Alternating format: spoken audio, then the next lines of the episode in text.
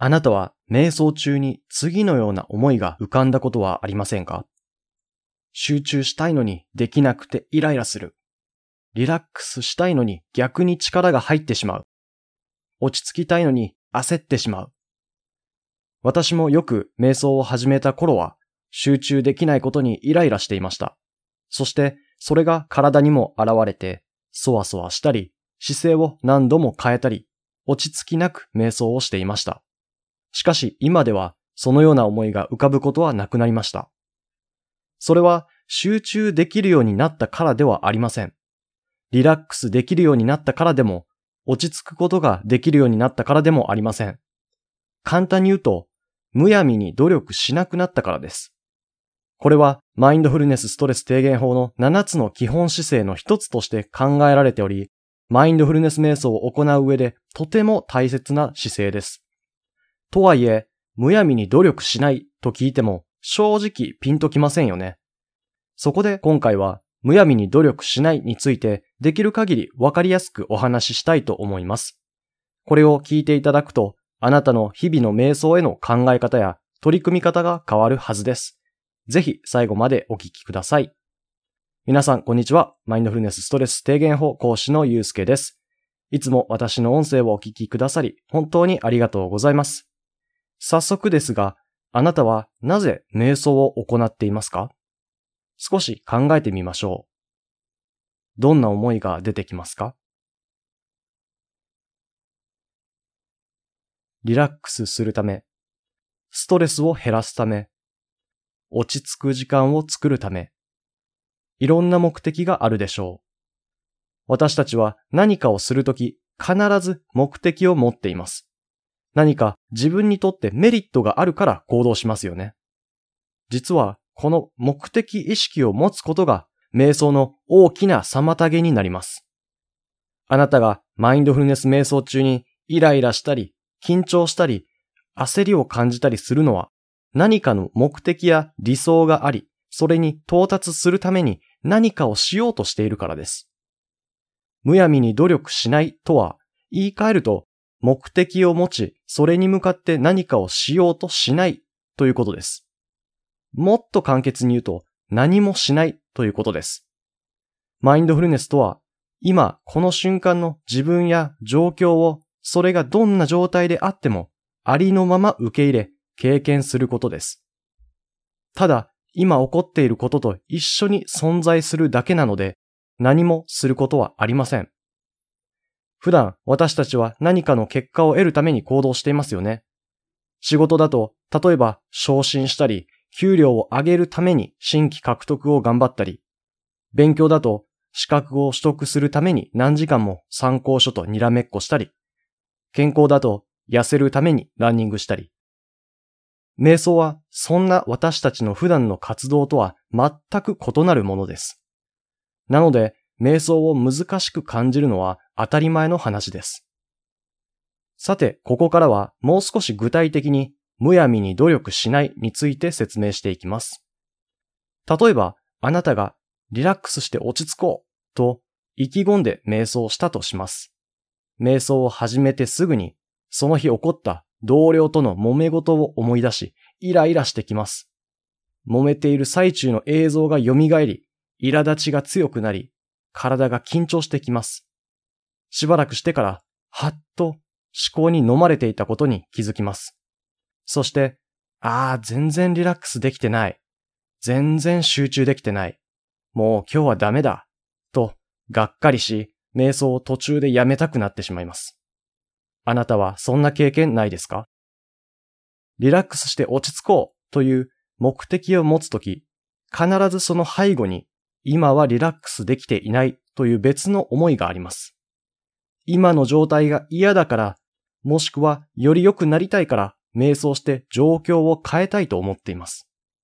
目的を持つと、それを達成することがいいことで、そうできなければダメなことだと自分の中で評価してしまいます。うまくいった時は嬉しくなり、自分の期待通りにいかない時は落ち込みます。毎回瞑想の旅に一喜一憂します。こうして、いい、悪いという評価判断する思考パターンにはまってしまうと、落ち着くどころか、心は余計に乱されてしまいます。そして、なぜダメだったんだろう。もっとこうすればいいか。もっとああすれば違うかもしれない。と、何かをして解決しようとしてしまいます。しかし、マインドフルネスでは何かをすることは解決策になりません。むやみに努力しない、何もしないという姿勢だけがこの問題を解決できます。では、先ほどの場面をむやみに努力しないという姿勢で経験した場合、どうなるのか見ていきましょう。これが正解というわけではなく、あくまで一例に過ぎませんのでご注意ください。そもそも瞑想するときに目的を持っていないので、特に何も考えずに瞑想を始めます。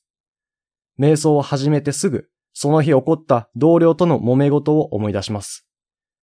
思考が出た直後に、それに反応して体の体温が上がることに気づきます。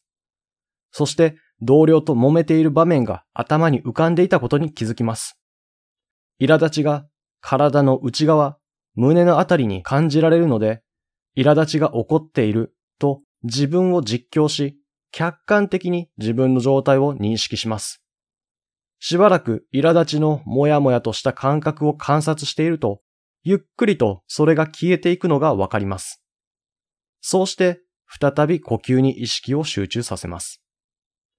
といった感じです。今の説明でどんな印象を受けましたか？最初から理想の状態などの目的を持っていないので、いい、悪いといった評価する思考は一切生まれません。思考に気を取られることも、苛立つことも、それによって体が反応することも、それはそれでいいんです。起こったことが全てだからです。今この瞬間に自分の内側で起こったことに気づき、観察し、呼吸に戻ってきただけです。特別に何か手を加えて変えようとしたり、抑えようとしていません。何もしていません。すごく淡々としています。実際、こうして瞑想を続けていくと、いい意味でドライになってきます。不必要なことを考えず、無駄に反応しなくなるので、結果として心はとても穏やかになります。私がすごいなと思うのは、ドライになろうと自分の意志や思いで心理的になるのではなく、脳の構造が物理的に変わることでそうなることです。脳の物理的な構造が変わることについては、20分であなたは変わるという音声でも話していますので、ぜひそちらを聞いてみてください。私も瞑想を続けるうちに、知らず知らずに自分の状況を客観的に観察し、事実と頭の中の妄想を区別し、事実に対して落ち着いて対応することができるようになりました。思い込みではなく脳が自然とそう働くようになるところが瞑想の興味深いところです。ということで、マインドフルネス瞑想の基本姿勢、むやみに努力しないについて説明しました。むやみに努力しないとは、簡単に言うと、何々になろうや何々しようと目的意識は手放し、起こることは全部それはそれでいいという姿勢で瞑想しましょうということです。とは言っても、現実的には皆さん目的があるから瞑想を行いますよね。目的を一切忘れてただ瞑想しろというのは酷な話です。実際に効果があるかどうか知りたいと思うのは仕方ないことです。そこで以前にも紹介した解決策を一つ紹介します。それは瞑想する期間や時間を明確に決め、それを完了してからどうだったか評価するという方法です。50時間や100日という明確な数字を設定しましょう。そしてそれを行っている間は実験期間だと考えましょう。何があってもとりあえず自分が設定した数字を達成すると決めましょう。評価するタイミングを後ろにずらすことで一回一回の瞑想への評価を避けることができます。自分の中で今日の瞑想について評価しようとしている思考が見つかったとき、これは50時間終わってから考えたらいいね、というふうに対処することができます。すると、結果として評価判断する思考も弱まり、気づきの力の要請にもつながります。それでは最後にまとめます。マインドフルネス瞑想では目的意識が瞑想の妨げになります。目的を手放し、むやみに努力しない、何もしないという姿勢が結果としてマインドフルネスという気づきの力を養うことにつながります。何が起こっても、それがその瞬間の事実なので、何かをして解決するのではなく、起こったことと共にいることを目指しましょう。評価する癖はすぐには取り除けないので、対策として瞑想する時間や期間を一旦決め、自分の瞑想を評価するタイミングを遅らせることがおすすめです。さて、今回の内容はいかがでしたか？少しでもあなたの日々の瞑想のお役に立てれば幸いです。